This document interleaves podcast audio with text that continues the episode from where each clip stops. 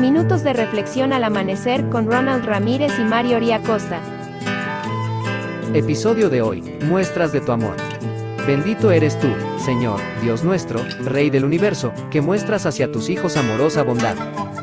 Entonces levantó la vista y vio a tres hombres de pie cerca de allí.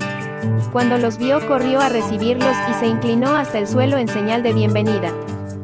Génesis capítulo 18, versículo 2. NTV. En este versículo se ve un acto de bondad de parte de Abraham hacia tres viajeros desconocidos. Lo interesante es la condición física en la cual se encontraba Abraham en ese momento, era el tercer día después de la circuncisión, algunos comentan que este sería el día más doloroso en el proceso de recuperación, aparte tenía 99 años y se encontraba en medio de un calor extremo. Cualquiera podría justificar que estuviese en cama quejándose, o que simplemente no hubiese atendido a los viajeros, igual, no los conocía. Sin embargo, a Abraham lo caracterizaba la hospitalidad, la bondad y el amor. Aparte de querer atender a todos los viajeros que transitaban cerca de sus tiendas, él deseaba que conocieran al único Dios verdadero.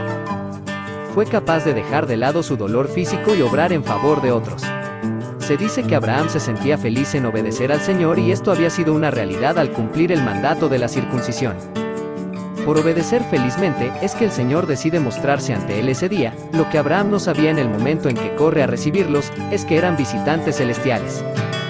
Debemos aprender de Abraham el obedecer felizmente a los mandamientos del Señor, al hacerlo le permitimos a Dios mostrarse ante nuestros ojos.